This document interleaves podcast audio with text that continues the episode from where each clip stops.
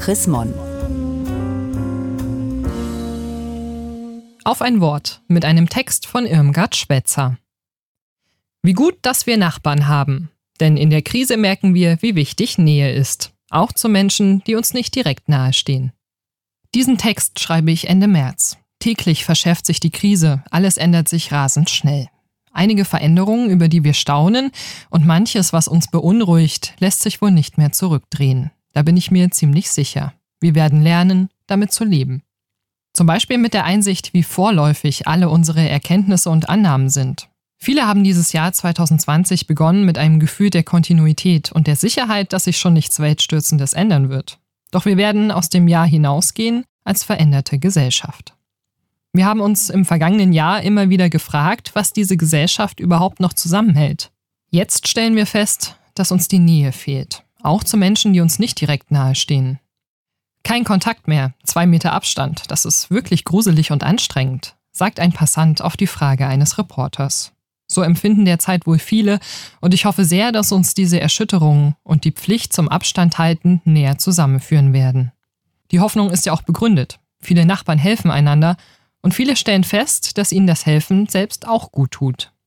Wir könnten uns als Gemeinschaft neu definieren, als gute Nachbarn. Durch die Corona-Krise macht unsere Gesellschaft außerdem einen Riesensprung in die Digitalisierung. Dadurch wird vieles in unserem Leben einfacher werden. Videokonferenzen zum Beispiel können vielen Sitzungsteilnehmern stundenlange Reisen ersparen, auch wenn sie die persönliche Begegnung nicht dauerhaft ersetzen. Es scherzt sich einfach leichter, es fühlt sich vertrauter an, wenn wir uns direkt gegenüber sitzen. Und das brauchen wir auch. Als die Gottesdienste abgesagt werden mussten, waren viele Kirchgänger zunächst erschrocken. Gerade in der Krise müssen die Kirchen doch da sein für die Menschen, ihnen Zuversicht und Trost zusprechen. Für mich zählt es zu den guten Erfahrungen dieser Krise, wie schnell und kreativ einzelne Pfarrerinnen und Pfarrer reagierten. Sie haben ihre Sonntagsgottesdienste umgestaltet und streamen sie, sodass man sie zu Hause miterleben kann. Zu Beginn waren die Übertragungen noch etwas wackelig, aber auch durch das Improvisierte haben mich diese Gottesdienste sehr berührt. Die direkte Ansprache, das gemeinsame Beten, einfache liturgische Formen, die fantasievolle Musik von Gitarre über Querflöte bis zu Chören und Orgel. Schauen Sie doch mal unter chrismon.de slash Kirche zu Hause nach.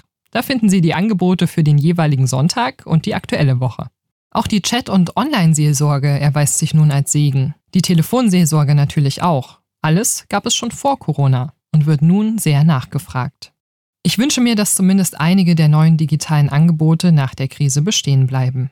Davon könnten auch all jene profitieren, die wegen familiärer Verpflichtungen zu Hause bleiben müssen oder krank sind. Vielleicht geht es ja auch Ihnen gerade nicht so gut und der Zuspruch einer Seelsorgerin wäre willkommen? Der Begriff Krise bezeichnet in der Medizin den Wendepunkt im Krankheitsverlauf. Durch die Krise sind auch wir als Kirche gezwungen, darüber nachzudenken, welche kirchlichen Aktivitäten und Themen wirklich relevant sind. Diese Frage sollte uns auch dann leiten, wenn wieder das normale Leben beginnt. Bleiben Sie behütet. Gelesen von Julia Riese, Mai 2020. Mehr Informationen unter www.chrismon.de